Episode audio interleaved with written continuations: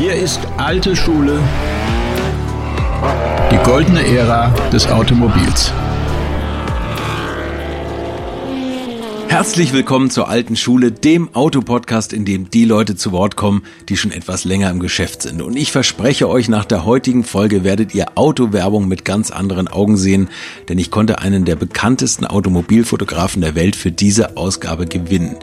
Ich übertreibe nicht, denn es gibt weiß Gott nicht viele Fotografen mit über 90 Angestellten, die alle dafür sorgen, dass am Ende das beste Bild dabei herauskommt, wenn der Chef auf den Auslöser drückt. René Staud ist mein Gast heute und was auch in Zeiten von schnellen Instagram-Fotos noch alles dazugehören kann, um am Ende das perfekte Autofoto zu produzieren, das erfahrt ihr jetzt. Viel Spaß mit René Staud. Erzähl doch mal, wie es losging bei dir, überhaupt ähm, die Autoleidenschaft, die Fotografenleidenschaft und wie, wieso Autofotos. Aber erzähl erstmal, wie es bei dir losging als Fotograf. Ja, die Anfänge waren im Elternhaus. Mein Vater Holzbildhauer, in den Nachkriegsjahren schlechte Auftragslage, um nicht zu sagen brotloses Gewerbe. Und wenn dann schon mal ein Kunde dann reinkam und nach einer schönen Figur gefragt hatte, konnte er immer nur erzählen, aber hat nichts zum Zeigen gehabt. Die Dinge, die er gemacht hat, die hat er dann irgendwie verkauft. Mhm. Und jetzt kam jemand rein, wollte schöne Madonna oder ein geschnitztes Reh oder ein Leopard aus Eichenholz und so weiter. Und das ging mir als Kind eigentlich schon auf die Nerven, weil ich kannte die Dinge, aber er konnte es nicht kommunizieren. Das war so der Beginn der Fotografie. Richtig zweckgebunden, geschätzt, so mit zwölf Jahren habe ich also dann jedes Teil, was mein Papa gemacht hat, fotografiert und es hat sich dann weiterentwickelt, wie heute im richtigen Leben. Da kam tatsächlich eine Frau rein und wollte eine Figur für ihre Schrankwand. Und dann hat er schon die ersten Fotos gehabt und sagte, ja, aber das ist eine ganz helle Wand und die Figur ist jetzt hier auf dunklem Hintergrund, ob die dann auch auf hell wirkt. Und dann habe ich sofort meine Strategie angepasst und dann jedes Objekt dann vor hell, vor dunkel, Gegenlicht, Auflicht und so weiter sozusagen marketinggerecht interpretiert. So ging es los. Und es ging so zwei Jahre, bis ich dann so viel Spaß an der Fotografie hatte, dass ich einen Fotokurs belegt habe, mhm. weil ich fand es so toll mit Schwarz-Weiß, Labor, Dunkelkammer und habe ich auch gemacht in der Schule. Und ein paar Wochen später heißt es, es gibt einen kleinen Fotowettbewerb, da kann man sich anmelden und dann wurde man gebrieft, dabei kam eine Kodak Instamatic, das war damals so das Neueste. Mhm. Eine Kamera, wo man den Film nicht mehr einfädeln musste, sondern in einer Kassette. Mhm. Und da solle man ein Thema sich selber nennen und dann praktisch den Film abgeben zu dem Thema. Ohne vorher reinzugucken. Also der Film war unentwickelt, wurde abgegeben. Ne? Die Kassette wurde abgegeben ja. und entwickelt. Und mein Thema war Industrie weil ich fand es cool, so industrielle äh, Dinge. Wobei ich habe, glaube ich, so ein Unterthema noch gemacht, Industrie in Bewegung, irgendwie so. Mhm.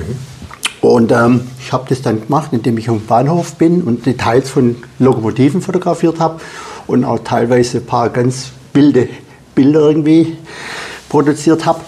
Man konnte es ja nicht überprüfen, es war nicht digital. Die Kassette hat auch, glaube ich, nur zwölf Bilder gehabt muss sehr wohl überlegt sein, wann man dann draufdrückt. Aber irgendwie von den zwölf Bildern waren welche dabei, die dann in die Prämierung kamen. Und dann gab es den ersten bis fünften Preis. Und ich habe den ersten, den dritten und den vierten Preis bekommen. Das heißt, ich habe zum Schluss hatte ich eine Instamatic 50 ohne Blitz. Ja. Das war so irgendwie der vierte Preis. Dann der dritte Preis war eine Instamatic 50 mit Blitz. Und der Hauptpreis war eine Instamatic 100. Da war schon alles drin. Also hast du schon mal das Fotoset zusammen gewonnen mit einem Preisausschreiben. Allerdings blieben die nicht sehr lange in meinem Eigentum, weil ganz ehrlich gesagt, äh, es war mir damals schon, sagen wir mal, zu amateurhaft, weil ich habe die Kamera von meinem Vater immer schön von Hand eingestellt. Also ich konnte auch Film einfällen und dann habe ich gedacht, okay, das ist jetzt ein top neues Amateurmodell schau mal, was die in einem Fotogeschäft bringt, weil ich hatte schon seit längerem ein Auge auf eine Spiegelreflexkamera und da konnte ich mit dem Händler einen guten Deal machen. Mhm. Also Trade-in, alle drei Kameras mit Blitz und dann habe ich noch ein bisschen was draufgelegt, dann hatte ich die erste Spiegelreflexkamera, Größenordnung 14,5. Okay. was war das? Welche, welche Marke? Es war eine Edixa und ich bin mit der Kamera also nicht sehr glücklich geworden. Nach ein paar Monaten Wiederverkauf. und dann die erste Automatikkamera gekauft mit eingebautem Belichtungsmesser und so weiter. Okay. Und habe dann sozusagen von Quartal zu Quartal mein Equipment gesteigert, dank auch kleiner Kundschaft. Also mein Vater war nach wie vor guter Kunde, aber der hat ja nichts bezahlt. Ja, also schlechter Kunde eigentlich. Schlechter Kunde, aber drumherum, da war ein los? Freund, der hat, war Architekt, sagt du, ich habe ein Haus gebaut, kannst du mal ein schönes Bild machen? Oder äh, Oma, die hat so äh, Keramikdinge gemacht, so ein bisschen nebenher, kannst du auch mal was fotografieren? Und meine Schwester hat Batiktücher gemacht und dann habe ich mal was fotografiert und da gab es halt Hirnemark und Hirnemark und für einen jungen Mann. Und äh, Mark war damals auch ein Geld. Ja. Und äh, so habe ich sozusagen den Grundstein für den Beruf entdeckt. Aber man hört jetzt schon, ähm, es ging um Figuren und Batiktücher Ding. Also du warst jetzt nicht der klassische vielleicht Hochzeitsfotograf oder sowas und hast Menschen, sondern es ging schon sehr in die, in die skulpturelle Richtung. Und du hast natürlich auch dadurch ein Auge gehabt für schöne Formen. Ja, ne? ich glaube, das hat mich damals schon geprägt, dass ich eigentlich, äh, wenn ich ein Bild mache, wollte ich das Timing bestimmen. Und das hat mir auch wahnsinnig gestört in der Lehrzeit. Die wurde dann in einem Porträtstudio absolviert. Da kommen Leute rein, brauchen ein Bewerbungsfoto oder ein Hochzeitsfoto. Und da bestimmen die das Timing. Die haben keine Zeit, die haben auch vielleicht keine Lust, weil die brauchen nur schnell ein Passbild und das nicht für sich, sondern für den blöden Zollbeamte, der da an der Grenze steht. Und am schlimmsten waren die Hochzeitspaare. Ja. Weil die haben ewig gebraucht, bis sie sich schön fanden und dann sich keine Zeit genommen, bis ich das Licht irgendwie hätte richtig toll machen können. Und das hat mich sehr gestört. Deswegen war ich eigentlich von Anfang an auf skulpturale oder ich sage jetzt mal auch tote äh, Objekte eingestellt. Und das äh, Stil prägt bis heute. Tote Objekte, die du aber mehr als zum Leben erweckt hast, wenn, So ich, wenn man es. sich deine Fotos Ja. anguckt. Also ähm, dann ging es irgendwann los, dass du äh, gesagt hast, also es gab so einen Zwischenschritt mit Möbeln, glaube ich. Ja. So, und, und dann, das hat dann auch nicht so, oder gab dann, war dann die Auftragslage schwankend und dann hast du gesagt, jetzt fotografiere ich Autos. Ja, also wenn man sich als Fotograf selbstständig macht und das fiel einem damals gar nicht schwer, weil es gab im Prinzip kaum äh, Assistentenstellen, ähnlich wie heute.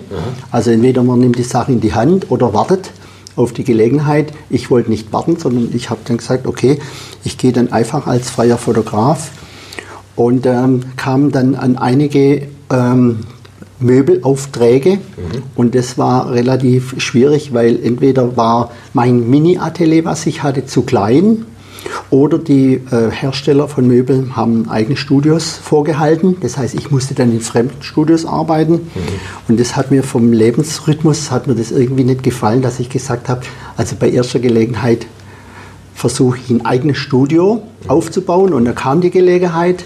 Ein schwäbischer Möbelhersteller hat sein eigenes Studio abgegeben.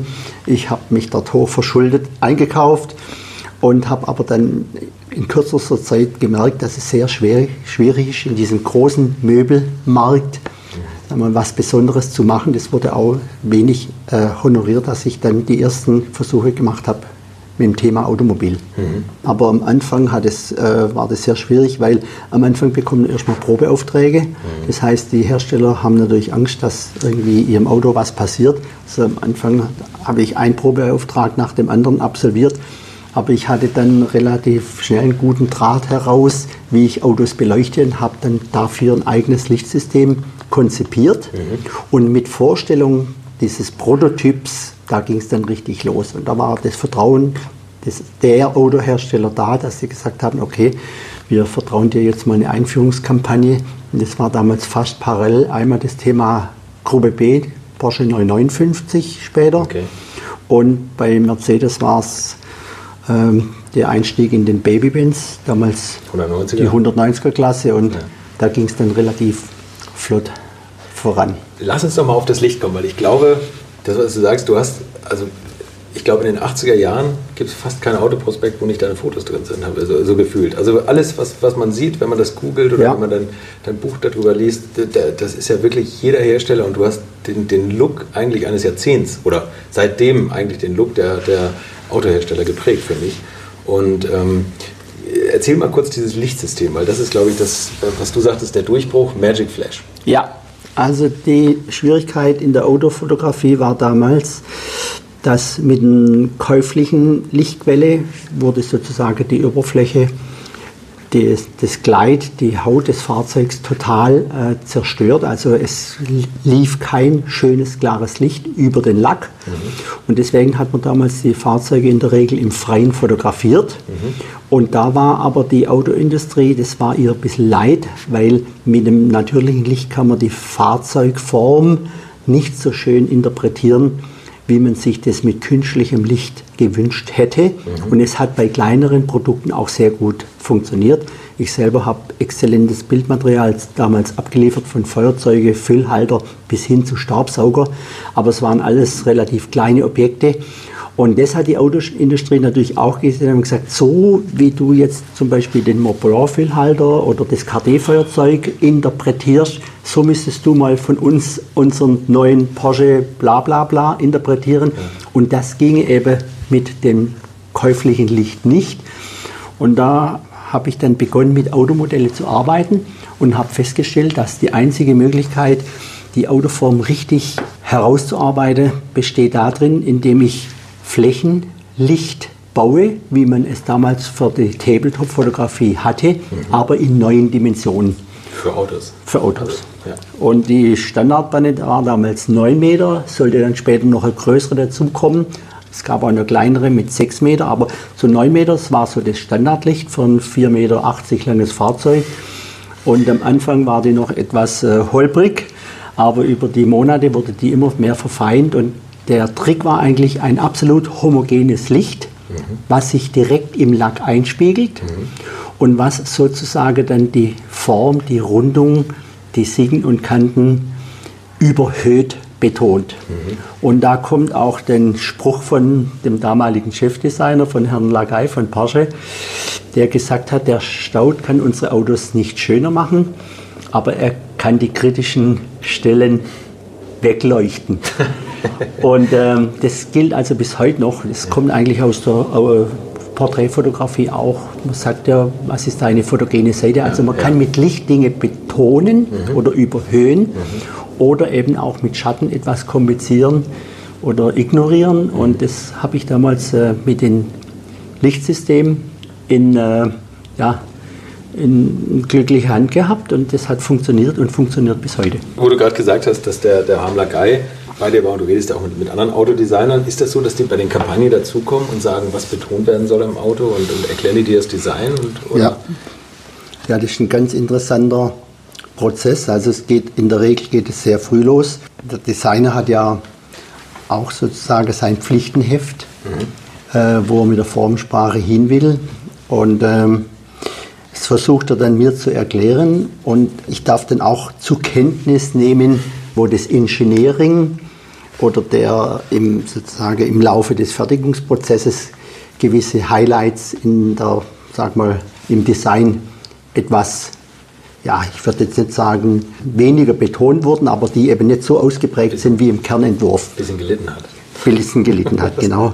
Und äh, insofern kann man mit Licht oder allgemein in der Fotografie ein Produkt verändern, mhm. gerne auch schöner machen, gerne aber auch äh, wenn man nicht aufpasst, verunstalten. Und das geht los mit ganz vielen Tricks, wenn man die falsche Perspektive nimmt oder auch vielleicht nur mal die falsche Kamerahöhe, mhm. dass das Fahrzeug eine völlig andere Proportion bekommt. Mhm. Und wenn man meine Bilder aus den 80er Jahren anschaut, kann man ganz leicht ableiten, dass die immer mit sehr langen Brennweiten fotografiert wurden, mhm. was immer zu sehr grafischen Ansichten geführt hat.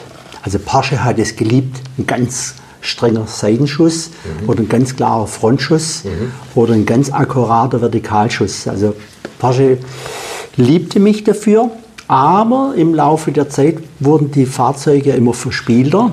und das wurde dann immer schwieriger und dann hat man, um mit weniger Ansichten ein Fahrzeug zu erklären, hat man immer mehr gefordert, dass man sozusagen im Hauptbild, im, erst, im ersten Bild, was man von Auto kommuniziert, dass man da das ganze Fahrzeug wahrnimmt. Das heißt also, ich musste von meiner Serie abweichen und musste eine Schokoladenseite finden, die es aber nicht in der Front oder Seite oder als Topshot gab, sondern das war dann irgendwie ein Dreiviertel schräg vorn, hohe Aufsicht oder sieben Achtel schräg hinter, tiefe Ansicht und so weiter.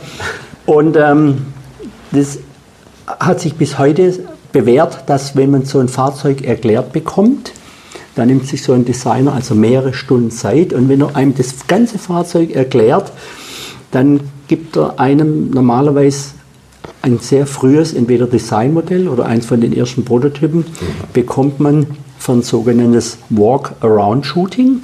Muss man sich so vorstellen, das Fahrzeug wird dann irgendwo hingestellt, ein Studio, und ich gehe dann um das Fahrzeug herum und mache wild gefühlt 300, 500, 800 Belichtungen mit einer kleinen, schnellen Kamera, mhm. damit ich sehe, wie die Form aus welchem Kameraabstand, mit welcher Brennweite, mit welcher Kamerahöhe okay. sozusagen sich interpretiert. Aha.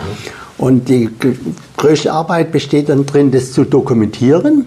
Und von den sagen wir, 500 Aufnahmen werden dann 30 Stück herausgesucht, die man dann dem Kunden empfiehlt. Und der Kunde dünnt die vielleicht noch auf 25 Perspektiven herunter. Mhm. Und die sind aber dann stellvertretend für dieses Fahrzeug, für die ganze Bauzeit. Okay. Das heißt also, jetzt wird erstmal ein Katalog gemacht, dann wird eine Kampagne gemacht, mhm. dann taucht das Auto in Film und im Internet auf und so weiter. Und nach drei Jahren kriegt es vielleicht ein Facelift und nach sechs Jahren kriegt es nur Black Edition und nach acht Jahren noch eine Fine Edition. Aber immer werden diese Referenzperspektiven genommen, Aha. um das Fahrzeug zu begleiten. Ah, okay. Und Was die ja. Autoindustrie hat einen sehr guten Nebeneffekt erkannt, weil ähm, das erste Bild, was man von einem Auto sieht oder wahrnimmt, ist natürlich stilprägend für den Eindruck. Das heißt also, da muss man besonders vorsichtig sein, aber mit den anderen Perspektiven lernt der Betrachter die Formensprache mhm. nicht nur kennen, sondern er speichert sie in seinem Gedächtnis ab. Über diese Perspektiven, die man am Anfang sozusagen kommuniziert, die sollte man dann später nicht nochmal neu erfinden, sondern mhm. immer wieder, wenn Bilder entstehen, sollen sozusagen, sozusagen diese äh, Perspektiven aufgenommen werden. Und in, deswegen ist die Arbeit vom Designer nicht nur maßgeblich für die Formenfindung, sondern auch, wie der Fotograf das Fahrzeug versteht und dann von der Dreidimensionalität in die Zweidimensionalität übersetzt. Ja. Gab es mal Autos, wenn du sagst, du gehst auf ein Auto zu und machst 500 Fotos, wo du schier verzweifelt bist, mhm. wo du gesagt hast, boah, ey Leute, was habt ihr denn dabei gedacht? Ja. Was, was darf man das sagen? Ähm, ja, das gab es eigentlich schon bei mehreren Herstellern. Ja. Aber es ist jetzt nicht so, dass es in äh, unschöne A-Klasse gibt oder in, in unschöne Porsche. Äh, sowas gibt es nicht. Das sind alles tolle Autos und das sind ja alles faszinierende und sagen wir, über Monate, Jahre gediehene äh, Designentwürfe. Aber es gibt wirklich dann Ansichten, wo man sagt, Kinders, also das geht wirklich nicht und äh, lass uns bitte das ausschließen, dass das Auto jemals aus diesem Winkel fotografiert wird. Es gibt da ungünstige Dinge, auch von der Brennweite. Es gibt Fahrzeuge, die wirken mit langen Brennweiten heute überhaupt nicht mehr. Und das ist ein ganz schmaler Grad, wo das Auto am Ende noch schick oder dynamisch mhm. erscheint mhm. oder dann aber auch vielleicht überdesignt, weil so viele Formen aufeinandertreffen.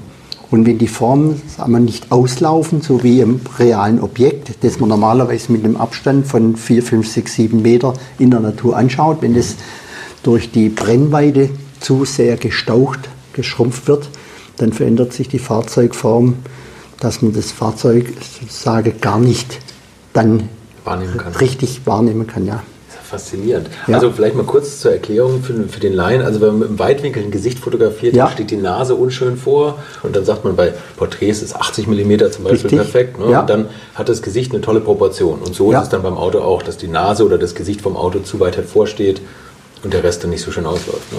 Also, Man ähm, kennt das von seinen Selfies mit dem Handy. Ja, ähm, wobei Handys natürlich grundsätzlich sehr kurzbrennweitig sind. Ja.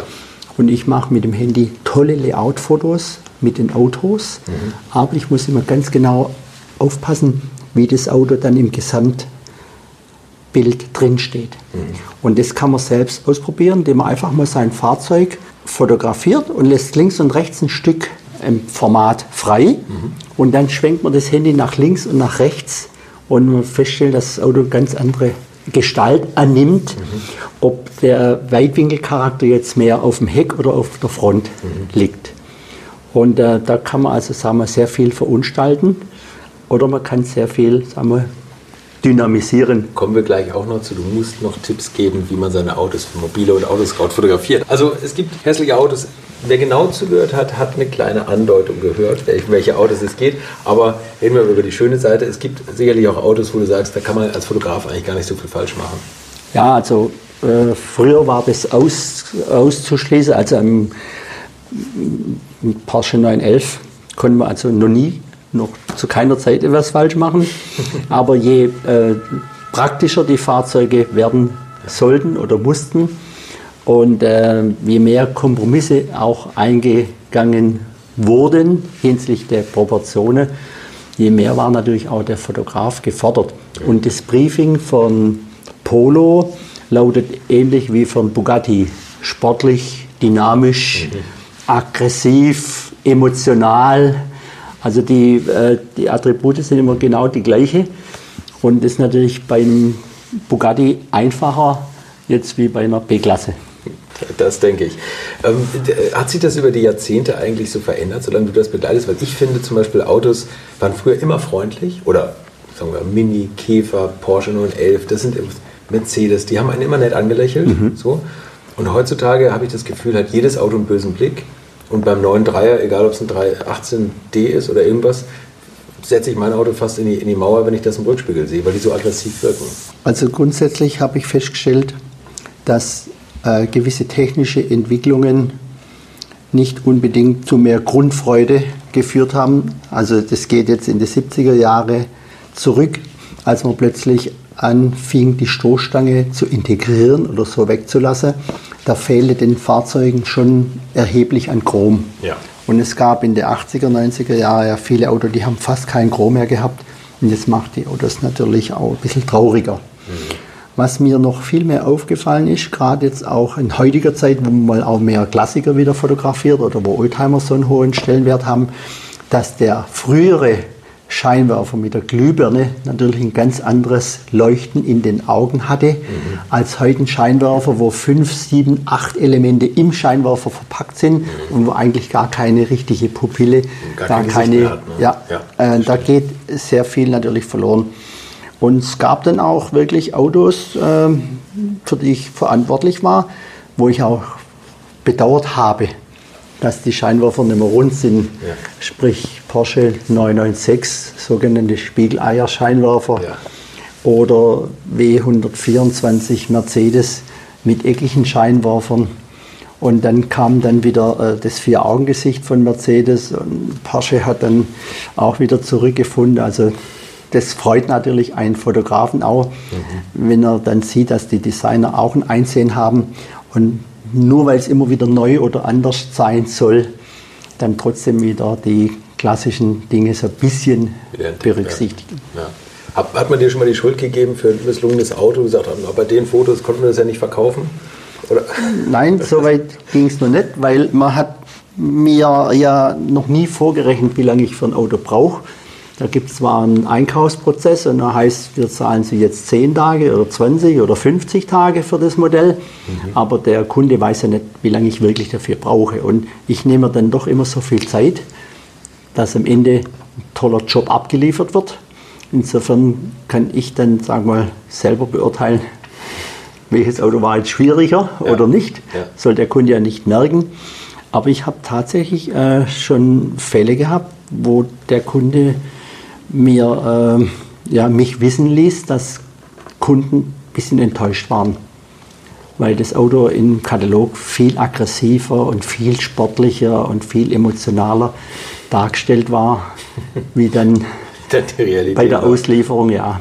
Okay. Und es war besonders, also in den sagen mal, 80er, 90er Jahren war es wirklich so, wenn man ein Fahrzeug so sportlich haben wollte, wie man es auf den Bildern gesehen hat, da gab es wirklich verschiedene Hersteller, musste man das Fahrzeug erstmal ein bisschen tiefer legen oder ein bisschen größere Räder Ja, ja. machen. Ja, das ist ja heute auch so. Ne? Die Räder werden immer größer. Ja, aber äh, der Kunde weiß ja manchmal nicht, wenn ihm jetzt ein Cayenne gefällt mit 23 Zoll Räder, Und wenn er jetzt bestellt, weiß er ja vielleicht nicht, dass er auf 21 nicht ganz so schick mhm. daherkommt. Mhm. Viel praktischer natürlich, hat weniger Aquaplanik oder im Winter rate ich immer äh, kleinere Räder zu nehmen, vielleicht auch schmälere vom Winter und für Aquaplaning. Aber so richtig schick sind natürlich die großen Räder und zum Fotografieren wird normalerweise entweder das größte Rad genommen mhm.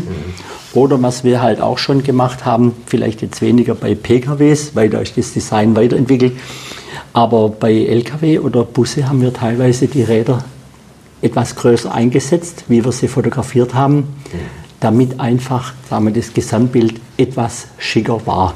Aber es wird ja auch inzwischen, hat man immer als, finde ich, als Kunde das Gefühl, dass es schon sehr aufpreisfreundlich designt wird. Also auch die Radausschnitte, die werden schon sehr auf die großen Räder ausgelegt. Und ich, ich bedauere das manchmal auch, gerade bei Porsche 911, wo du es gesagt hast, ich, oder alte S-Klassen oder sowas, ich finde es wirklich schön, wenn da viel Gummi auf den Rädern ist. Also ich, ich mag das wirklich und das ist auch vom Komfort her toll und, und so vom Fahren. Natürlich ist es nicht, nicht so sportlich vielleicht, wie diese kleinen Gummiwürste da oben drauf nur, aber aber äh, eigentlich finde ich es manchmal fast schade, dass die Radhäuser schon so auf 21 Zoll Räder bei, bei Autos ausgelegt sind. Ne? Also ähm, bei manchen Fahrzeugen fiel es mir jetzt die letzten Jahre auch sehr stark auf, wenn der Reifenquerschnitt so niedrig wird, mhm. dass das Fahrzeug von der Seite an sich kaum mehr auf Reifen steht, sondern nur auf der Felge. Ja. Das gefällt mir dann auch nicht. Das ist schon ein bisschen übertrieben. Ne? Ja. Man hat so ein bisschen das Gefühl, ich, ich, ich habe neulich mal vor einem Lexus gestanden, von einem aktuellen. Und den habe ich mir angeguckt vorne, der war mit tausend Lufteinlässen, ob gefaked oder echt oder was weiß ich was. Und dann habe ich ganz bewusst, habe ich mir den angeguckt, dann habe ich weggeguckt und gesagt, wenn mir jetzt jemand ein weißes Blatt gibt und sagt, zeichne das, ich wüsste nicht mal eine Linie. Ja. Das war so komplex vom Design. Das ist ja. das, was du schon mit dem Scheinwerfer gesagt hast. Ja. Und das ist inzwischen ein so komplexes Design. Ich weiß gar nicht, ob man damit den Kunden Gefallen tut, weil ich finde, der Wiedererkennungswert ist viel größer, wenn man klare, einfache Linien hat. Porsche 911 erkennt jedes, jedes Kleinkind. Ne? Ja, also Porsche ist ja beispielhaft in der ähm, Weiterentwicklung seiner Grundform. Mhm. Und ähm, ich hatte äh, die große Ehre, mit meinem Team einen Film über Porsche Design produzieren zu dürfen.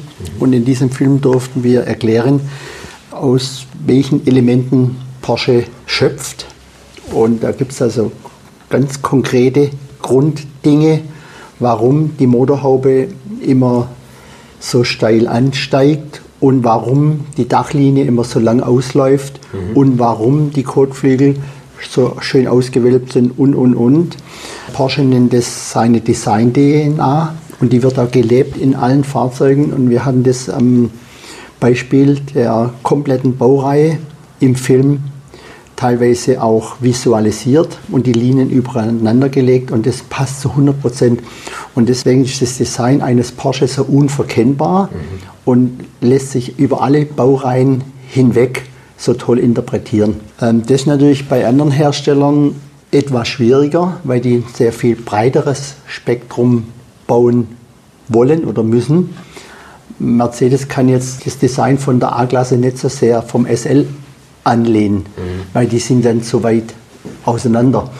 Aber Mercedes hat es ja innerhalb gewisser Baureihen auch sehr gut geschafft, dass eine S-Klasse fabelhaft zu einer E-Klasse passt und dass eine C-Klasse im Prinzip nicht nur eine etwas verkleinerte E-Klasse ist, sondern auch eine etwas sportlichere E-Klasse. Mhm. Mhm. Äh, natürlich gibt es dann nach oben und nach unten immer kleine Ausreißer und dann wird es immer schwieriger, besonders wenn man dann in die reine Familienfahrzeuge geht. Reden wir mal über Autofarben. Du hast ein Buch gemacht namens Black Beauty, wo du nur schwarze Autos fotografiert hast, wo, wo ja viele Leute immer sagen, eine tote Farbe, aber da kommt natürlich nur die Form zur Geltung oder Sportwagen, die in Deutsch ja traditionell weiß sind oder Silber, die Silberpfeile, was ja auch eine tolle Farbe eigentlich zum, zum Fotografieren ist. Gibt es Farben, wo du sagst, das, da freue ich mich immer, wenn die, wenn die mit solchen Autos ins Studio kommen? Ja, es kommt immer auf die Form an und natürlich auf die Aufgabe. Aber in der Tat ist die Farbe kriegsentscheidend für die Vorgehensweise. Ich hatte letzte Woche ein Bugatti in einer sehr dunklen Farbe und wollte den in einem Museum fotografieren, ein einzigartiges Einzelstück. Und es war fast nicht möglich, weil Würdet ihr eigentlich auch so gerne wie ich manchmal neue Länder mit einem Oldtimer erkunden, aber ihr scheut euch die lange Anreise auf Achse oder die teuren Transportkosten? Dann gibt es eine der coolsten Alternativen, von denen ich bisher gehört oder in zahlreichen Artikeln gelesen habe. Und das sind die Eckis Oldtimer Rally Reisen durch Costa Rica luxuriöse zehntägige Urlaube und zwar in Minigruppen mit Oldtimern, die ihr vor Ort aussuchen könnt. Und nein, mir hat die Sonne nicht den Kopf zerbraten und ich rede jetzt auch nicht vom schättrigen Ford Fiesta der Billo Autovermietung. Ihr habt die Wahl zwischen zum Beispiel Mercedes SL, Porsche 911 oder Range Rover Classic. Und das ist sowas von cool, denn es sind immer maximal vier Autos inklusive Servicefahrzeug unterwegs und es geht natürlich nicht um Geschwindigkeit, sondern einfach nur darum, auf entspannte und ganz wunderbare Art und Weise Land und Leute zu erkennen erkunden und es ist ein Urlaub, also gibt es auch Strandtage. Und wer schon mal in Costa Rica war, der weiß, dass es ein sicheres Reiseland ist mit grandioser Flora und Fauna, mit Vulkanen, Regen und Nebelwäldern und irren, irren Stränden. Und mit den Fotos könnt ihr auf Instagram noch die Freunde zu Hause richtig neidisch machen. Ist ja auch nicht ganz unwichtig heutzutage. Schaut es euch auf jeden Fall mal im Netz an. Und als ich das erste Mal auf der Seite war, konnte ich es gar nicht glauben, dass jemand sowas organisiert. Und dann braucht man noch nicht mal den eigenen Klassiker schmutzig zu machen. Und mit Rain Range Rover oder R107er SL die Landschaft erkunden. Es könnte schlimmer kommen. Es gibt übrigens verschiedene Routen. Mein Tipp wäre die La Carrera Costa Rica und auf der Route werdet ihr mich früher oder später mitfahren sehen. Das garantiere ich euch. So, jetzt hört ihr hier noch die Webseite und da gibt es eine ganz einfache, nämlich rally-rally.com. Und ganz wichtig, Rally wird hier R-A-L-L-Y geschrieben rally-rally.com. Am besten gleich draufklicken, Seite abspeichern und möglichst schnell buchen, denn es sind kleine Gruppen und Inga und Ingo, die das organisieren, sind wirklich mega nett und Ingo ist auf mich gekommen, weil seine Mitfahrenden immer alte Schule hören. Also Geschmack haben die, die da mitfahren auch und ihr sollt jetzt auch weiter alte Schule hören. Bis bald in Costa Rica. Je dunkler die Farbe ist, je mehr ist die Fahrzeugform von meiner individuellen Ausleuchtung abhängig. Mhm. Und die kann ich natürlich im Studio äh, par excellence äh, umsetzen. Wenn ich jetzt aber in einem Museum arbeite, muss alle Lichtquellen, die dort sind, erstmal abdecken. Mhm. Da bin ich erstmal einen Tag beschäftigt, um erstmal einen neutralen Raum zu schaffen. Mhm. Und so viel Zeit habe ich nicht. Und da hätte ich mir also ein silberfarbenes Fahrzeug gewünscht, weil dann hätte ich das mit ein paar mitgebrachten Scheinwerfer, hätte ich das auch irgendwie schick hinleuchten können. Und ähm, so ist also die Vorgehensweise entweder im Studio oder auch, wenn man in der Natur arbeitet, dass man für die jeweilige Situation die geeignete Lackfarbe sich wünscht. Beispiel war ähm, Aston Martin and Ice, eine Kampagne, heiß und kalt, Natürlich war da ein silbernes und ein rotes Fahrzeug dabei. Mhm. Und als Location war Lanzarote und Island. Island stand für Kälte. Habe ich gesagt, okay, äh, jetzt muss ich mich entscheiden, nehme ich das rote, warme Auto in die kalte Landschaft mhm. oder drehe ich den Spieß rum und sage, das rote Auto packe ich in die rote Landschaft und das silberne Auto in die kalte Landschaft. Und ähm, wenn man sagen wir auf dem schmalen Grat, dass das Silber sich dann nur in der kalten Landschaft mit Eis und Wasserfälle und so weiter gut trennt. Das ist natürlich am Ende dann das attraktivere Bild. Ton in Ton ist nicht so plakativ, sehr viel subtiler mhm. und äh, sehr viel eleganter. Und die Kampagne war ein ganz großer Erfolg, weil eben das warme Auto, der rote Wagen, immer in der warmen Landschaft war und der kalte Wagen, der silberne Wagen, in der kalten Landschaft. Also wie so ein Tier gut getarnt wie getarnt. ja. Und wenn man das aber dann schön herausarbeitet, dass man die äh, Form trotzdem gut erkennt, dann entsteht äh, einmal qualitativ hochwertiges, ästhetisches, emotionales Bild. Mhm. Hätte ich nur ein paar Stunden Zeit gehabt für beide Autos, hätte ich sie wahrscheinlich äh, einfach so abgelichtet, wie sie sind, aber dann wären es wahrscheinlich eher durchschnittliche Bilder geworden und hätten dann nicht für eine tolle Kampagne gereicht. Man hatte jetzt schon so ein bisschen durchgehört, es ist weit weg von, ich mache mal ein paar Fotos. Wie lange brauchst du da, um nachher das perfekte Plakatfoto herauszuarbeiten? Also ähm, oft ähm, bespricht man mit den Designern in einer sehr frühen Phase, welche Farbe zu der Kampagne oder welche Farbe zu dem Fahrzeug passen könnte. Mhm. Und ähm, das kann also in einer Phase sein, ein, zwei Jahre vor Serienreife. Okay. Und äh, oft ist es auch so, dass anhand von Designmodellen schon die ersten Fotoshootings beginnen, weil meist werden Bilder von Fahrzeugen schon benötigt, lang bevor die Fahrzeuge der Öffentlichkeit vorgestellt werden. Mhm. Das hängt jetzt damit zusammen, dass wenn ein großer Konzern heute eine neue Baureihe aufmacht, dass er vielleicht sich Geld an der Börse beschaffen muss. Mhm. Und äh, das ist zwar natürlich kein Massenmarkt, aber für die ein, zwei, drei Entscheidungsträger werden Bilder gebraucht. Und ich durfte also viele Fahrzeugeinführungen begleiten. Und gerade zum Beispiel, als die Marke Smart erfunden wurde oder als äh, Mercedes von der E-Klasse und S-Klasse plötzlich noch einen Schritt nach unten in die Kompaktklasse mit dem 190er, dem Babybenz ging, das waren immer sehr lange Prozesse. Mhm. Und da beginnt man mit, damals mit Tonmodelle, heute sind es oft äh, Datenmodelle. Mhm.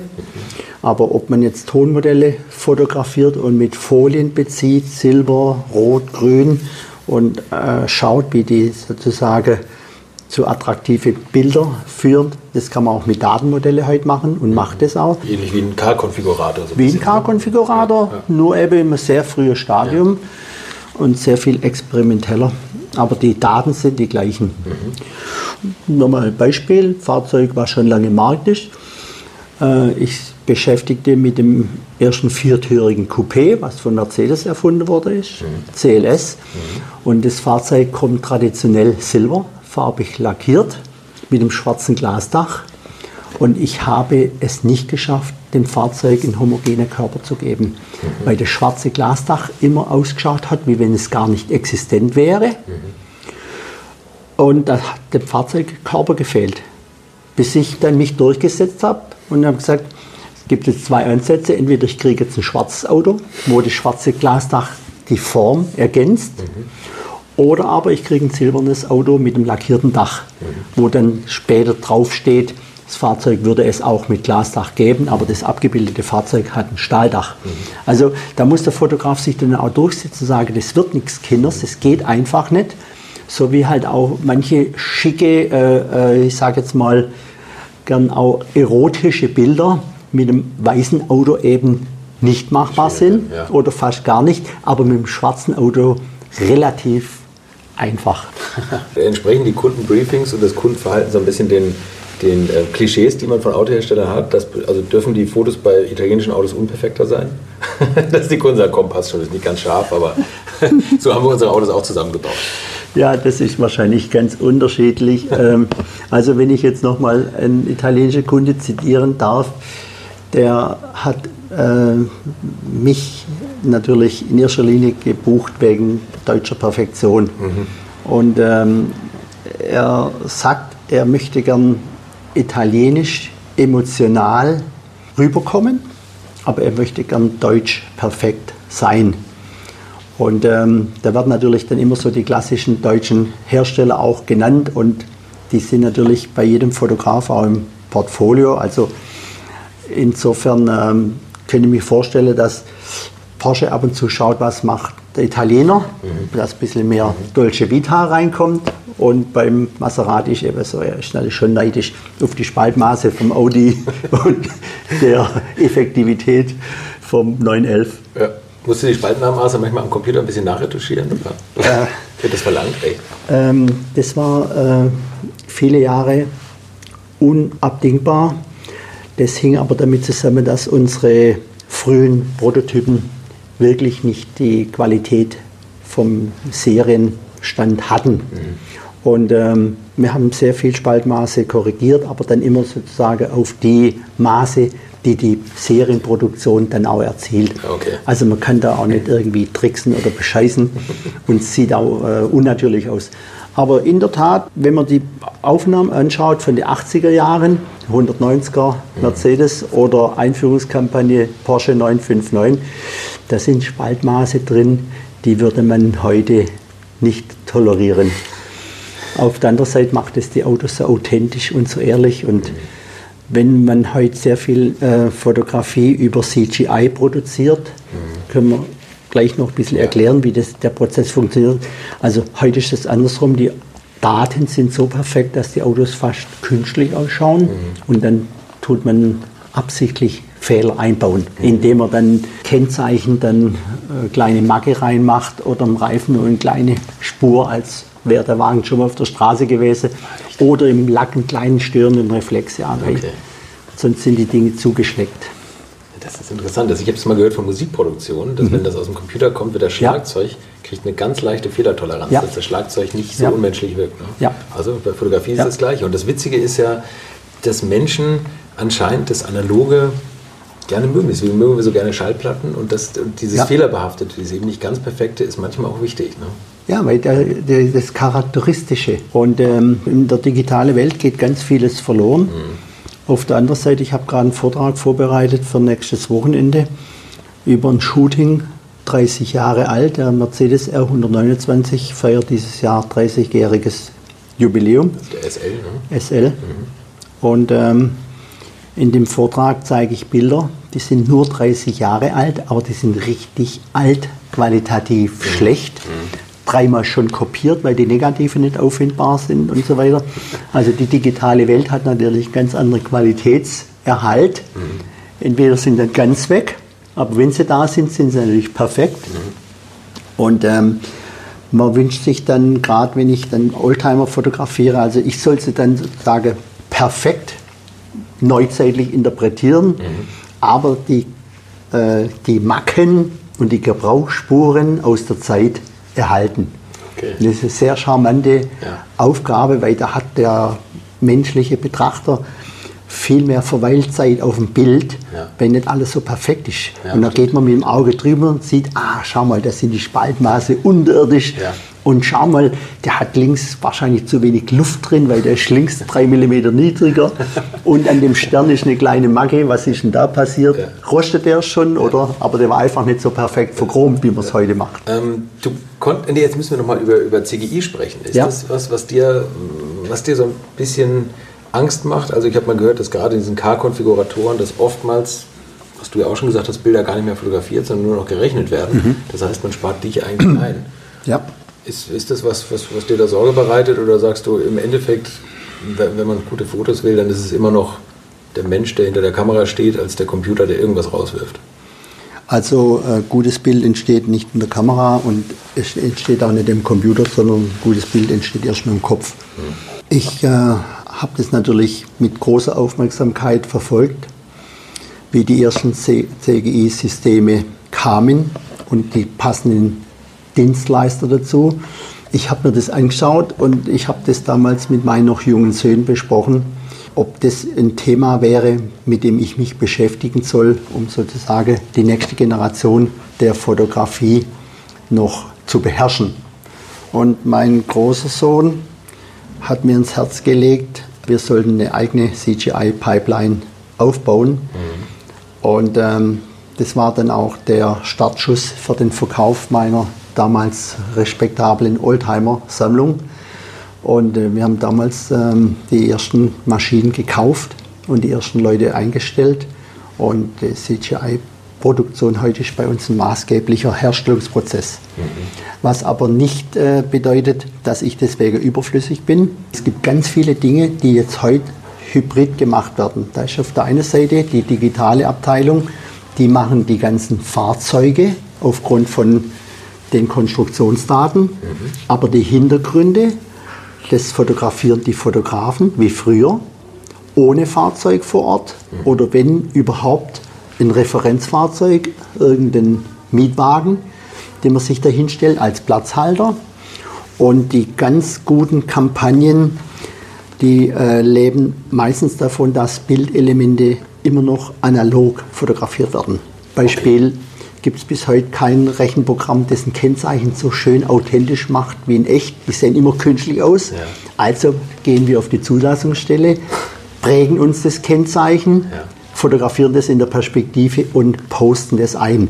Okay. Und dasselbe machen wir mit Scheinwerfern, immer noch, und mit Kleinteile bis hin zu Dichtungen. Im Datensatz von unseren Herstellern ist eine Gummidichtung an der Motorhaube überhaupt nicht vorhergesehen, sondern ist nur die Form vorhergesehen. Aber wie das aussieht, wie viel Restlicht in die Fuge reinkommt, dass man sieht, da ist irgendwas drin, aber es ist doch nichts drin, das kann der Computer nicht so gut simulieren wie der Fotograf. Das sehen gelernt hat und dann mit dem Retuschier zusammen das Bild fertig baut. Alter Schwede. Also das ist nicht unbedingt, dass es so viel schneller geht und man drückt auf den Knopf und das Bild kommt raus, sondern ist, klingt fast noch komplizierter, ehrlich gesagt. Es ist viel komplizierter. Wir brauchen da sehr viele Leute. In Leonberg arbeiten heute 92 Leute und davon können noch richtig fotografieren acht. Alle anderen sind in der Computerwelt zu Hause. Aber man muss dazu sagen, dass die digitale Technik ja nicht nur neue Herstellungsverfahren eröffnet haben, also Photoshop bildet ja nur Werkzeuge ab, die man vorher analog kannte. Mhm, genau, ja. Und wenn heute jemand noch von Hand retuschiert hat, dann kann er mit dem Photoshop ganz anders umgehen. Oder zumindest, wenn er einen Art Director oder einen Fotografen hat, der sagt, das muss so oder so aussehen. Und deswegen braucht man ja immer noch den Fotograf, der beurteilt, ob das Bild gut oder schlecht ist oder ob das so aussehen muss. Aber ähm, die äh, Werkzeuge haben sich eben äh, erneuert und CGI ist ein Werkzeug, mit dem kann man aber nicht alles abdecken. Kann man Preise nennen, was ein Foto kostet? Ja, also die, die, die Preise setzen sich immer zusammen aus der Manpower, die dahinter steckt. Das sind ganz normale Verrechnungssätze wie bei Handwerker auch. Ich sage immer, zwischen 80 und 150 Euro kostet die Arbeitsstunde im Studio. Und ähm, da gibt es wirklich Aufnahmen, die gehen in Stunden. Und da gibt es Aufnahmen, die brauchen Tage. Und wenn ich heute zum Beispiel jetzt von den Büchern ein schönes Composing mache mit dem alten neuen Porsche, da brauche ich zwei Tage und da sind da 4, 5, 6, 8.000 Euro weg. Ähm, Sinn macht es natürlich, wenn ich dann die Fahrzeuge einzeln fotografiere und dann noch verschiedene andere Ansichten mache. Also ich mache dann gleich eine Serie und es geht dann auch ähm, ja, rapide im Stückpreis herunter. Deswegen kommt selten ein Fahrzeug für ein Bild, sondern das ist dann ein Fahrzeug und aus der Farbe, zum Beispiel aus Silber kann ich auch hellblau machen oder lindgrün. Ja, okay. Und aus Schwarz kann ich halt nur Schwarz machen. Vielleicht noch ganz dunkles Blau. Aber wenn ich jetzt sagen wir, ein braunes Auto habe, kann ich aus dem auch nochmal ein rotes Auto färben oder mittelblau. Aber das macht man heute alles in CGI. Aber es kommen gerade äh, Studien, das jetzt eine Taycan-Studie ist hier wie für den Buchtitel oder eben künftige Modelle, kommen immer noch viel Designmodelle, weil die Daten eben noch etwas hinterher hinken. Aber bis zum Serienanlauf sind die Daten dann fertig und dann machen wir aus den Datenmodellen machen wir dann die Kampagnen. Ja, Wahnsinn. Äh, es gibt ein, ein Buch von dir, wo du so ein bisschen deine Arbeit beschreibst und da beschreibst du äh, die Einführungskampagne von dem, was du eben schon gesagt hast, dem 30 Jahre alten Mercedes SL, dem Ja. B129. Ja, 129. Ja, 129, Ja. genau, das Cabrio. Äh, da musste, war ja höchste Geheimhaltungsstufe Ja. und ihr habt Locations gescoutet und das sollte draußen fotografiert werden. Erzähl mal so ein bisschen, wie das war, weil das ist ja, glaube ich, dieses Katz- und Maus-Spielen mit den damaligen Das äh, Königjägern, das ist, glaube ich, ganz lustig gewesen. Ja, das ist heute ähnlich. Also, aber damals war es in ganz besonderer äh, Weise. Äh, Ich nehme mal ein sehr amüsantes Beispiel. Das war der C140 Das, das S-Klasse Coupé, S-Klasse Coupé. dieses Elefanten-Mercedes-Auto, Ja. was damals so, so, so unförmig wirkte, aber heute fast schon wieder klein ist. Ne? Ja, es war damals ein großer Schritt. Ja. Fantastisches Auto mit Innovationen, unglaublich. Ähm, und äh, wir bekommen den Auftrag, als erstes das Presseshooting zu machen und dann in der zweiten Etappe dann das Marketing-Shooting. Die Presse muss immer als erstes bedient werden. Und ähm, da kommt dann also ein reales Fahrzeug, dann erstmal ein Studio und dann macht man die Perspektiven und dann geht es wieder zurück und dann kommt ein besseres Fahrzeug dann wird es verfeinert und irgendwann kommt dann das Fotofahrzeug für die Kampagne, wo aber schon lang klar ist, das findet auf den Dünen von Pyla statt. Das ist irgendwo in der, ähm, an der Westküste südlich von Bordeaux. Und ähm, da geht dann auch einer hin und bucht Hotels und sperrt die Plätze ab und geht zum Bürgermeister und gibt dann noch irgendwie, wie soll man sagen, lässt sich den Segen geben. Nicht, dass hinterher einer kommt und sich, da sieht man unsere Dünen und was machen sie denn überhaupt und so weiter. Auf jeden Fall, das wird monatelang vorbereitet und dann kommt also der Tag X, wo dann einer unserer Fahrer mit einem unserer LKW in eines von den Werken von Mercedes fährt und holt dann das Fahrzeug ab. Und es wird dann eingeladen, fährt dann raus und da beginnt dann die Jagd, weil man ja mit rechnen muss, das hat jetzt irgendwie einer mitbekommen. Ja. Und dann fährt er bis Baden-Baden und da steht ein zweites staudgebrändetes Auto. Und nicht, dass du meinst, ich habe fünf LKW in der Zeit betrieben, aber ich habe fünf LKW gebrandet gehabt. Es gab fünf Staudstudios LKWs Okay. und in einem war tatsächlich dann das S-Klasse Coupé drauf Und die anderen drin. haben, haben, Joghurts ausgeliefert. So etwa, Supermarkt. ja. Und äh, wir haben also in Baden-Baden umgeladen, sind weitergefahren, dann bis in die Bretagne und äh, ich dann hinterher mit dem Kunde. Und die waren so gut versteckt, ich habe die am ersten Abend selber nicht gefunden. Wir haben uns erst am anderen Morgen getroffen. Äh, und ich packe das Auto dann aus, morgens irgendwie so um halb sechs, in, kurz vorm ersten Sonnenaufgang. Und ähm, das Wetter war etwas durchwachsen, aber nicht schlecht. Ähm, auf jeden Fall, das Auto stand gerade vor der Kamera, äh, vor das erste Besucherauto auf dem Parkplatz. Und da war natürlich erstmal Herzstillstand beim ganzen Team. Team sind 30, 40 Leute. Was ist da los? Wer kommt da? Und dann hat sich also herausgestellt, das ist ein Tourist und der wolle uns beim Fotografieren zuschauen Ja, schön. was natürlich ziemliche Alarmglocke war. Ja. Und dann kam der zweite und der dritte und dann habe ich abgebrochen und habe interviewt, was ist denn da los? Hat sich herausgestellt, der Bürgermeister war so stolz, dass er da eine kleine Pressemitteilung macht, gemacht hat. Bekannter deutscher Fotograf fotografiert die neue S-Klasse, Coupé und da war also der Parkplatz irgendwann voll mit Touristen. Das heißt also, da haben wir nicht weitergemacht. Aber ich kann von vielen Geschichten äh, berichten, wo wir wirklich dann auch unsere Verfolger dann sagen wir mal, taktisch abgestoßen haben. Nicht nur, indem wir die Fahrzeuge abgeladen haben, sondern dass wir zwei Autos drin hatten und dann irgendwie ein Fake-Fahrzeug, ein popelige Serienwagen, dann irgendwo hingestellt haben und dann gemerkt haben, wie dann irgendwie ein Stuttgarter Passat mit vermeintlicher Motorpresseadresse dann enttäuscht von dann sieht. Aber wir wurden auch erwischt das eine oder andere Mal. Also erst vor kurzem hatten wir ein hochgeheimes Fahrzeug aus japanischer Produktion und wir haben uns in Death Valley verschanzt in einem Tal, wo man wirklich gut kontrollieren und einsehen kann. Und ähm, muss sich ein Erlkönigjäger muss sich dann nachts in einer Felsspalte so versteckt haben, dass die Sicherheitsleute nicht gefunden haben. Das gibt's ja nicht. Ja. Ähm, das war also ein herber Niederschlag. Der hat, der, der hat tatsächlich Fotos machen können und, das, und Ja. sie wieder versteckt und ihr habt es nicht Ja. gemerkt. Gott sei Dank waren wir speziell jetzt in Amerika, hatten wir die Sicherheitsauflage, hat der Hersteller selber erfüllen wollen. Okay. Und da waren wir jetzt nicht 100% in der Verantwortung, ist aber trotzdem blöd. Aber so sind schon immer mal wieder Sachen passiert. Vor zwei Jahren kam ja in der, im deutschen Fernsehen kam ja ein mehrteiliger Bericht über einen Erlkönigjäger aus Italien, der berichtet hat, wie er zwei Jahre lang den Levante von Maserati abschießen wollte, wo er überall war und oft tagelang gewartet hat und er hat uns nicht erwischt. Die habt aber überall Fotos machen können und Ja. war immer zu spät. Er war immer zu spät oder war an der falschen Stelle.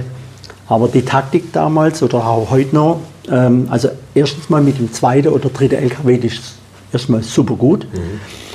Und dann eben, eben mit dem, sagen wir mal, mit dem Fake-Fahrzeug. Ich habe oft Mitarbeiter dabei gehabt, die enttäuscht waren, weil sie dann irgendwie Im Fake-Fahrzeug. wer irgendwo Bilder machen soll an der Klippe und gesagt, wir wären lieber gern bei euch dabei. Aber ich sage, nein, ich brauche euch, weil ihr seid die Garanten okay. dafür. Ich hatte vor kurzem ein Spanien-Shooting und ich packe ein Auto aus in einer Tiefgarage und in dem Moment fährt ein anderes Auto vorbei, zieht das Handy und ich renne dem hinterher und hab's noch gelöscht. Der hat es aber schon weggeschickt gehabt. Nee, echt? Hast du das, das Handy aus der Hand gerissen? Mhm. Ja. Und, das, das gibt's ja nicht. Der hat es schon weggeschickt gehabt. gibt aber auch äh, die Umkehrsituation, dass es ganz gut ist, wenn mal das eine oder andere Bild. Ich wollte es gerade sagen, manchmal wird es ja auch inszeniert. Ne? Das ist vielleicht der Hersteller, der dann Ja. das Foto gemacht hat. Also wir hatten die E-Klasse, letzte Generation, hatten wir akribisch gehütet im Studio, außerhalb des Studios. Ich habe die nachts wahrscheinlich sogar mit ins Bett genommen, auf jeden Fall. Eines Tages kam der Anruf, wir müssen das Auto für ein paar Tage abgeben. Das kommt in einem Film, Product Placement in einem Film. Dann wurde das Auto nach Frankfurt gefahren, im Container verblombt. Dann wurde von Frankfurt nach New York geflogen, Container verblombt. Dann wurde das Auto vom John F. Kennedy in Central Park gebracht, Container verblombt. Und irgendwann sagt der Regisseur, er möchte das Auto sehen und dann hat man es ausgepackt. Und da ist die Sicherheitskette dann gerissen. Und da war das Auto halt nicht nur im Film, sondern auch in der Zeitung. ja, so kann es gehen. Was aber auch äh, beeindruckend ist, oder was, was viele vielleicht gar nicht von der Technik her kennen, man muss mit Autos gar nicht mal unbedingt aus dem Studio raus, um dynamische Aufnahmen zu machen, Ja. sondern das heißt Rig-Technik. Also das Ja. ist ein, ein, äh, erklär du es, weil das finde ich wirklich beeindruckend, wie das Foto gemacht wird. Ja, also ähm, das Thema RIG, das war mal das Aller, Allerwichtigste, weil plötzlich konnte man sehr dynamisch Aufnahmen mit einer unglaublichen Schärfe und Präzision herstellen. Und der technische Trick dahinter war ganz einfach. Das musste ein hochfester Kameraarm sein, der mit dem Auto fest verbunden wurde. Ich selber habe ähm, ab Ende der 80er Jahre mich mit der Technik sehr intensiv beschäftigt und habe einen Arm in Südafrika bauen lassen. In einer Firma, die sonst eben so Segelflugzeuge baut. Und Der Arm ist so hochfest, dass der mit dem Fahrzeug so stark verbunden ist, dass wenn das Fahrzeug rollt, dass die Kamera zu 100% gleich bleibt mit dem Fahrzeug. Also auch selbst wenn das Auto dann ein bisschen einfedert und die Kamera macht dann Ausschläge von 30, 40 Zentimeter, aber zwischen Fahrzeug und Kamera ist die Verbindung so sicher und so fest, dass es bei langer Belichtungszeit von 8 Sekunden, 12 Sekunden bis zu 30 Sekunden Belichtungszeit ein 100% scharfes Bild wird. Wahnsinn, wie lang ist der Ausleger dann? Ähm, die Ausleger waren 3 Meter Segmente, die hat man in der Regel auf 9 Meter ausgebaut. Für manche Fahrzeuge auf 12 Meter. Und das du für so manche, scharf halten? Und das konnte man so scharf halten. Das ist also faszinierend, auch selbst für uns Fotografen, mich besonders, aber egal wer immer dabei war am Set, jedes Mal waren wir perplex, dass das Bild sowas von scharf ist. Und ähm, man konnte allerdings ähm, muss die Auto intensiv präparieren. Jetzt muss man sich vorstellen, also ich weiß noch, ich bin, gehe zu Aston Martin und äh, die wollten Fahraufnahme von ihrem neuen Vanquish. Und ich habe drei Fotofahrzeuge gehabt, so Standardprogramm, Silber, Schwarz und äh, Grau. Und dann äh, bringe ich meine Teile mit, die ich anschrauben muss als Referenz. Und die kann man halt an einem Fahrzeug nicht anschrauben. Das heißt, man muss in die Bodengruppe von einem Aston Martin Vanquish für 200 oder 300.000 Pfund muss jetzt eine hergehen und Platten einschweißen und in die Platte irgendwelche 16 mm metrische Gewinde reindrehen und so weiter. Und das Auto ist ja A, nie mehr verkäuflich wäre. Gut, es sind Prototypen, die werden sowieso nicht verkauft, aber das ist ein richtiger Eingriff, was der Hersteller in seinen Prototypen machen muss. Und mit diesen Fotofahrzeugen gehen wir dann irgendwo auf den Gletscher oder in irgendeine Wüste und dann können wir vor Ort die Kamera-Rigs anschrauben und mit dem Fahrzeug fest verbinden. Ja, Wahnsinn. Und das, ähm, das ist dann so, dass das, das Kamerarig ist dann weit draußen, die Kamera wird angemacht und das Auto wird ganz minimal nur angeschoben. Ne? Ähm, ja, Das fährt. in der Regel ist es so, man kann das Fahrzeug ja nicht anfassen, sonst wäre man ja mit im Bild. Entweder kann hinter dem Fahrzeug jemand schieben oder ziehen oder vor oder hinter dem Fahrzeug hat jemand eine Stahlseil, das er dann rausretuschiert. Aber das ist also Urwelttechnik. Und wenn dann Leute dabei waren und das nicht verstanden haben, die haben sich nur gewundert, warum da einer, äh, sagen wir so ein junger Mann aus dem Team, äh, an dem Stahlseil das Auto hält, weil das sonst nach hinten wegrutscht und 30 Leute stehen drum und helfen dem nicht. Das ist oft, bei Filmsets versteht man viele Jobs nicht. Ja. Das, ähm, du hast eben über deine eigene Ultima-Sammlung gesprochen. Jetzt muss man natürlich wissen, wofür schlägt dein Herz? Für welchen Ultima? Oder? Ja, jetzt bin ich natürlich keine 18 mehr, wo ich noch meinen ersten 911 vor mir habe, sondern ähm, das hat sich relativ zufällig ergeben. Das eine oder andere Auto hatte ich ja neu gekauft und auch mal gefahren. Und das eine oder andere Fahrzeug habe ich gebraucht mir angeschafft. Und leider sind äh, viele bei dem Umstieg in CGI draufgegangen. Das war damals eine ganz respektable Flotte von schwarze Fahrzeuge, die sich aber zum großen Teil finanziert haben über meine Arbeit für Fulda. Fulda hatte nämlich ein ganz großes Klassikreifenportfolio aufgebaut und hat, um die Klassikreifen zu bewerben, verschiedene Oldtimer-Rallyes belegt. Mhm. Und da haben die immer Händler und Journalisten eingeladen und diese schwarzen Autos, die waren mit schwarz-breit stark gelabelt, standen nicht nur auf Fulda Reife und wurden dann sozusagen von Fulda Leuten gefahren, sondern die waren in meinem Eigentum und konnten sich so mit refinanzieren. Ja, okay. Und ähm, das war eine sehr schöne Zeit und da äh, habe ich mich in ein paar Fahrzeuge äh, schon vorher verliebt gehabt. Da gehörte natürlich ein klassischer 911er dazu, den ich heute noch habe, mhm. mit der passenden Uhr. Der wildeste 911er ist der sogenannte MFI. Das ist der Jahrgang 73 und 74, mhm. wo der Motor 2,7 Liter Hubraum hatte die Leistung auf 210 PS angewachsen ist, die Drehzahl jenseits von 8000 Umdrehungen lag und wo die Einspritzung noch mechanisch funktionierte, mit dem ganzen infernalischen Geräusch und der Vibration. Und das kann man überhaupt nicht vergleichen mit einem neuen Auto. Ich war letztens bei Porsche und da gibt es eine Abteilung, die warten die 918er. Mhm. Und der Leiter sagt zu mir, äh, sie waren jetzt wieder mit gefühlt 20 Porsche 918 irgendwo in den Dolomiten, sind ja zügig also unterwegs der, gewesen. Der Hybrid-Supersportwagen. Der Hybrid-Supersportwagen. Und ähm, erst sage ich dann so, schade, dass ich mir den dann doch nicht leisten konnte. Und er sagt, Herr Staud, äh, Sie haben eigentlich das bessere Auto, weil Sie haben den 210 PS 74er, weil der ist ein bisschen schlanker, mhm. dreht natürlich infernalisch hoch mit dem sagen wir, Spaßeffekt. Mhm. Und er sagt natürlich, äh, für die Dolomiten ist natürlich 210 PS, die stramm am Gas hängen, das empfunden, das sagen wir mal wildere Gefühl als dieser super perfekte Supersportwagen. Ich möchte euch noch meinen Partner dieser Folge vorstellen und das ist die Firma Kali. Und die machen etwas, wovon ich lange geträumt habe, nämlich immer, wenn ich mal wieder große Rechnungen für kleine Arbeiten am Auto präsentiert bekommen habe. Ich erinnere mich da an meinen Wunsch, bei einem früheren Fahrzeug einige Programmierungen wie Blinkerbestätigung beim Abschließen und so weiter ändern zu lassen. Ich bin fast hinübergekippt bei den Preisvorstellungen des Händlers. Fehlercodes sind auch so eine Sache, wo man vielleicht gerne mal selbst draufschauen würde und nicht zuletzt werden über immer mehr Sensoren am Auto immer mehr Daten erfasst und dafür gefühlt immer weniger Infos an den Fahrer weitergegeben. Auch unfair. Oder habt ihr noch ein Ölthermometer oder das Manometer für Öldruck im Armaturenbrett? Ich nicht.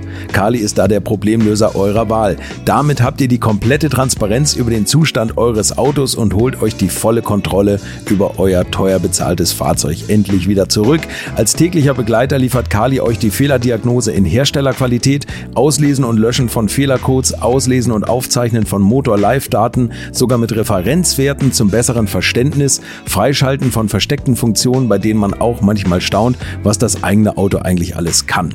Ihr benötigt nur einen Wagen mit OBD2-Stecker und die Funktionen von Kali variieren je nach Hersteller. Aber wenn man mal in die Liste schaut, dann findet ihr alle üblichen Verdächtigen wie natürlich BMW, Mercedes, Porsche, Toyota, Volvo, Land Rover, Opel, Peugeot, Skoda, VW, Mini und viele, viele Marken mehr.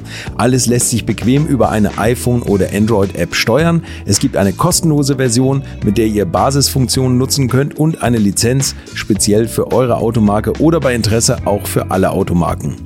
Und wenn ihr jetzt 15% sparen wollt, dann nutzt den Gutscheincode Alte Schule in einem Wort geschrieben. Einfach Alte Schule bei der Bestellung im Gutscheinfeld eingeben oder klickt auf den Link in den Show Notes, damit der Code automatisch angewendet wird.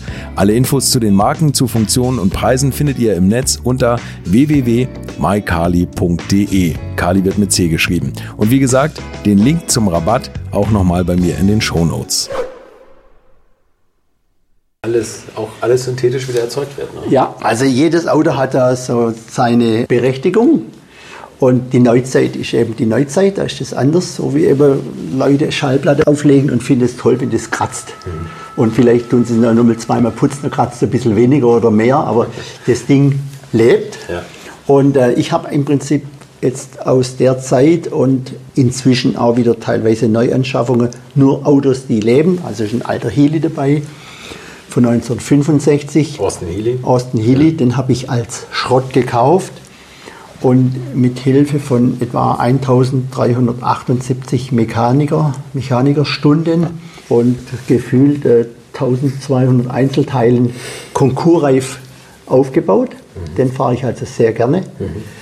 Natürlich dann mit einem nachgeschliffenen Zylinderkopf mit etwas höherem Hubraum, ein bisschen größere Vergaser natürlich und Kühlsystem muss auch ein bisschen nacharbeiten, dass er die 180 PS dann auch wirklich bringt, aber das ist gigantisch. Oder dann ähm, neben dem 911er habe ich dann noch einen GT4 Cayman mhm. äh, für die Tage am Hockenheim oder Nürburgring. Und ähm, die Liebe zu Aston Martin lässt sich auch nicht leugnen. Mein teuerstes Auto wurde noch in D-Mark bezahlt, ein Aston Martin Vanquish, Dezember 2001. Geil. 14 Tage vor der Umstellung auf Euro. Der hatte also noch einen respektablen Rechnungsbetrag auf der Rechnung.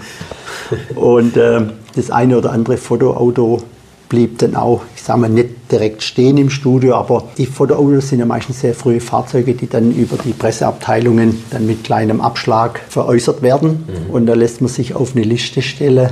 Und ich habe dann immer besondere Beziehungen dazu, weil ich mit dem Auto ja schon Monate mhm. unterwegs war.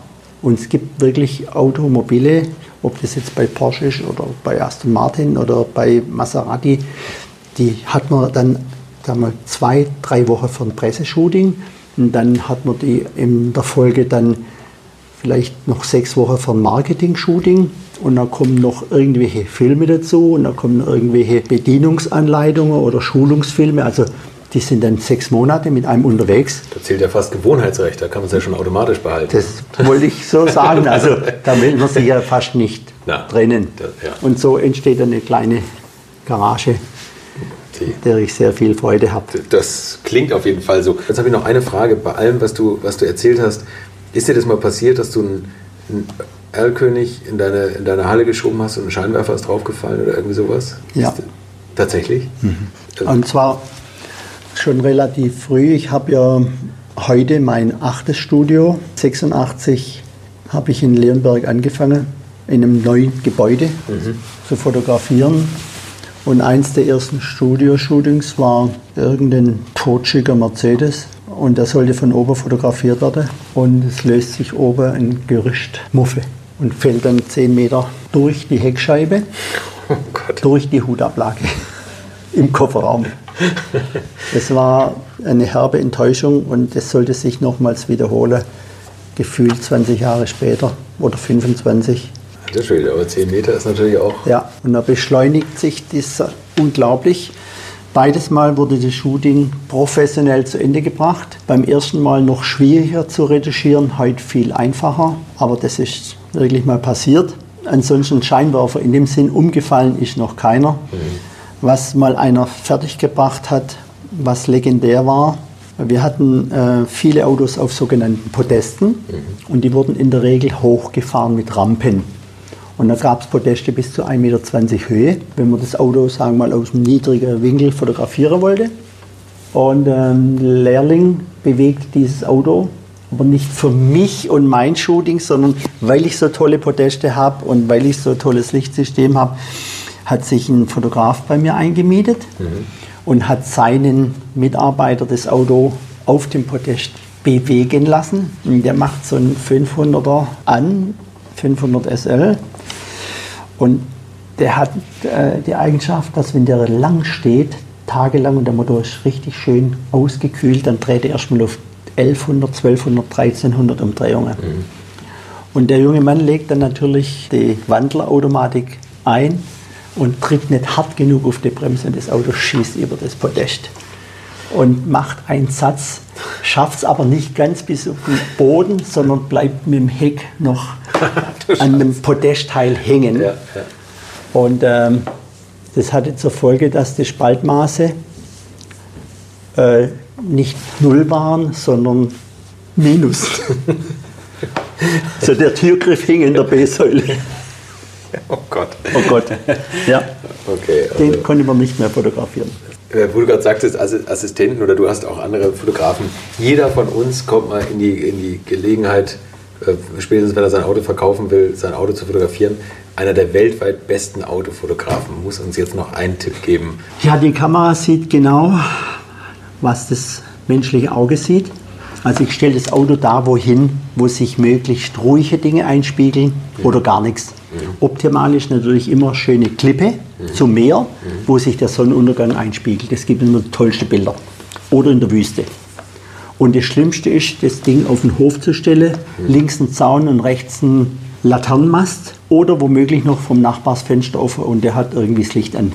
Deswegen also die Dinge, die man sieht, spiegeln sich im Auto ein und deswegen ist es schön, wenn drumherum so wenig wie möglich ist. Vielleicht ein Parkhaus. Parkdeck, oberstes Geschoss, wunderbar. Oder mein Geheimtipp, Stadion, Parkplatz unter der Woche. Ja. Platz für 20.000 Autos, kein Mensch da. Und je heller der Boden ist, je mehr Licht kommt von unten, je dunkler, je kontrastreicher. Also lieber einen hellen Boden. Optimal sind betonierte Parkplätze. Jetzt haben wir es.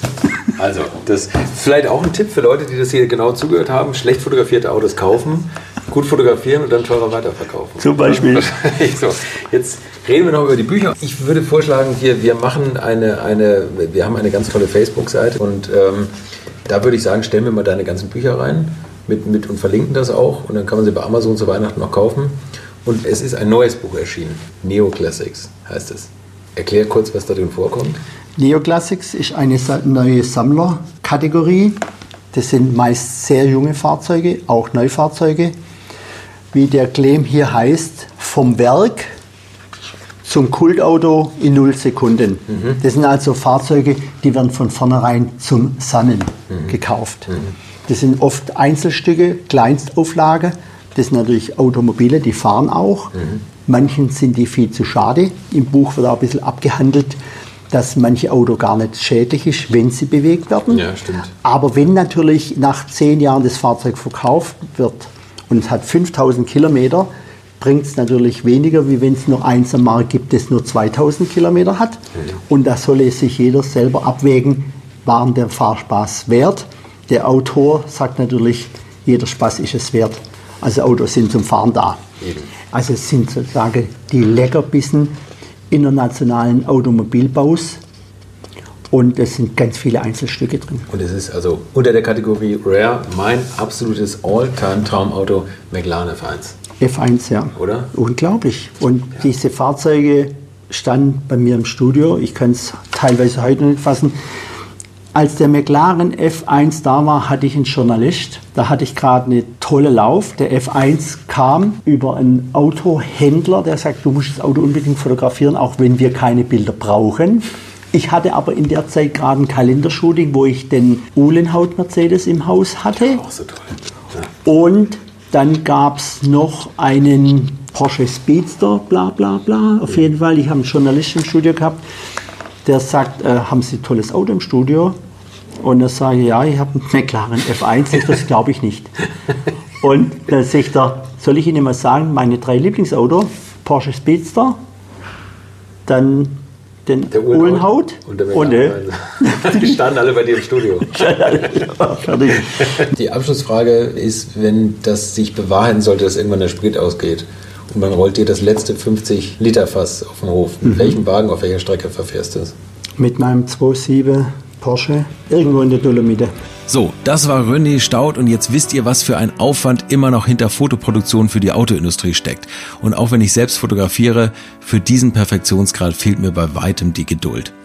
Nächste Woche begrüße ich endlich die erste Frau in dieser Interviewreihe. Mit ihr habe ich schon mal eine Premiere gefeiert, denn sie hat mich das erste Mal über die Nordschleife gefahren. Knapp 25 Jahre ist das nun her. Ich bin in der Zwischenzeit leider stärker gealtert als sie, aber ich freue mich ganz besonders, sie hier begrüßen zu dürfen. Rennfahrerin, Top Gear Moderatorin und Nordschleifenkönigin Sabine Schmitz wird nächsten Donnerstag hier zu hören sein.